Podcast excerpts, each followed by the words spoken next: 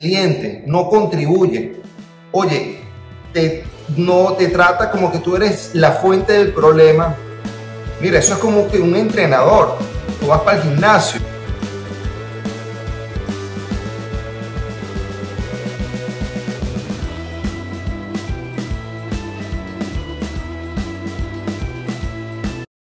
Saludos, ¿qué tal? Muy buenos días, buenas tardes, buenas noches. Cuando estéis viendo este video, bienvenido a este canal. Mi nombre es Flavio Papasaclario. Este es otro video que te hago desde la oficina, que definitivamente ya escogí la hora en la cual podemos estar tranquilos tú y yo para hablar eh, estos consejos, estos secretos, estos errores capitalizados porque generalmente lo grabamos desde el estudio, pero hoy, bueno, vamos a hacer esta nueva serie de videos continuando desde la oficina. Así que hoy quiero hablar un tema, como lo viste en el título del, libro, del, del video, acerca de lo que es el ego en los servicios. Fíjense bien, estaba terminando hoy, pues, eh, casualidad, una mentoría con Emanuel desde República Dominicana. Emanuel, te mando un saludo. Y tocamos el tema del el manejo del ego en el negocio de servicio. ¿A qué me refiero? Miren, nosotros generalmente, yo siempre he dicho que el 20, el, teorema de Pareto, el 20% de los clientes generalmente te pueden generar el otro, de ganancia el otro 80% que tú tienes en tu empresa.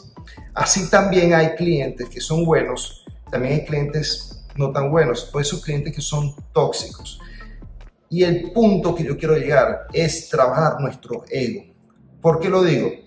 Porque definitivamente nosotros tenemos esa sed de crecer, esa sed de posicionarnos, esa sed de llegar a toda el área, de ser líderes, incluso de vender nuestros servicios por un precio hasta, hasta menos del costo, porque yo lo llegué a hacer. Yo lo llegué a hacer y lo reconozco. Clientes que me daban pérdida y la, ganancia, y la ganancia de un cliente me absorbía la pérdida del otro cliente. ¿Por qué? Porque no tenía bien desarrollado el ego.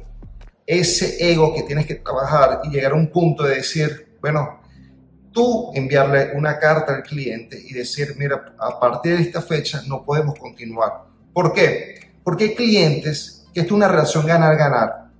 Ya lo he dicho en muchos videos que el 30% del control de plagas, el 30% es el control químico, el otro 70% es la limpieza. Entonces hay que hacer un proceso de evangelización, de enseñar al cliente.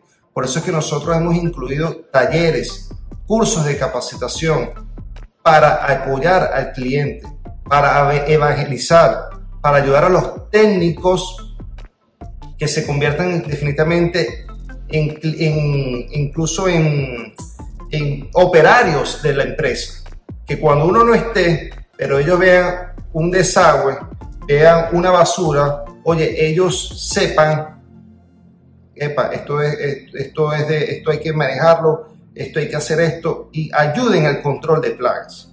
Ahora, tú con los informes vas a ayudar al cliente, con los informes semanales, dando los hallazgos para buscar posibles soluciones. Por ejemplo, hay moscas, bueno, está bien, tú puedes hacer una nebulización, puedes colocar cualquier producto, pero también va a ayudar bastante si el cliente corrige la cortina de aire.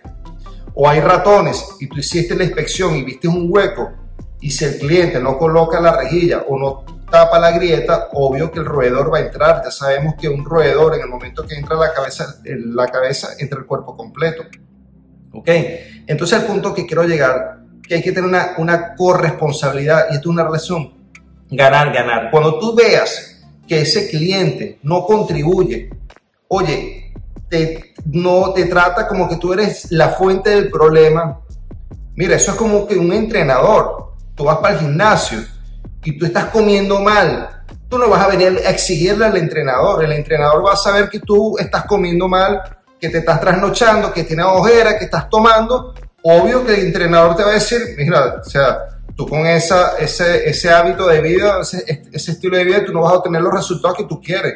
Así que es mi reputación porque tú, yo te estoy entrenando y la gente va, va a pensar que yo, es mi reputación por ende el entrenador no te sigue entrenando. Nosotros igual tenemos que hacer en el control de, de plagas, en el control de servicios. Trabajar nuestro ego de querer abarcar todo y decir hasta acá enviarle una carta al cliente y decir, mira, por medio de la presente, por la, y listo, tú te cuidas las razones, porque generalmente vamos a estar claros, ese tipo de cliente no le gusta que le digan las cosas, ya ellos lo saben, mira, hasta eh, por motivos eh, de reingeniería hemos tomado la decisión de no continuar y cualquier excusa. Pero el punto, señoras y señores, señoras y señores, que hay que trabajarse el ego en el negocio de servicios, porque si no, esto es una bola de nieve que te va a ocasionar pérdida económica, te va a ocasionar estrés, te va a afectar tu paz mental para profesionalizar el negocio como todos los que estamos acá en el video. Entonces yo digo que tienes que trabajarte el ego. ¿Cómo? Bueno, la lectura, hay muchísimos libros que trabajan en todo lo que es la superación personal, de cómo trabajarse el ego como persona, como líder. Eh, igual hacer informes, dar todo por el todo, pero cuando tú digas que ya, mira, hay una frase que dice clientes barril sin fondo, esos clientes que no van a apoyarte y que definitivamente tú tienes que decir hasta acá para dedicar ese tiempo a buscar esos clientes 24 quilates que te van a valorar ese servicio que tú vas a dar, te van a tratar como un profesional, porque ellos quieren buscar eso, esas certificaciones, ese ISO 9000, que tú también lo quieres hacer. Así que bueno, espero que te haya gustado este video. Un gran saludo desde mi oficina, que espero seguir compartiéndote más videos por acá. Saludos a todos los que me he reunido en la semana dándole esa mentoría. Bienvenidos a todos los que están en el grupo de Facebook, a todos los que están en el grupo de YouTube. Déjame tu comentario, qué próximo video te gustaría tratar. Y mucho éxito, mucho enfoque y mucha constancia. Mucho éxito. Nos vemos. Saludos.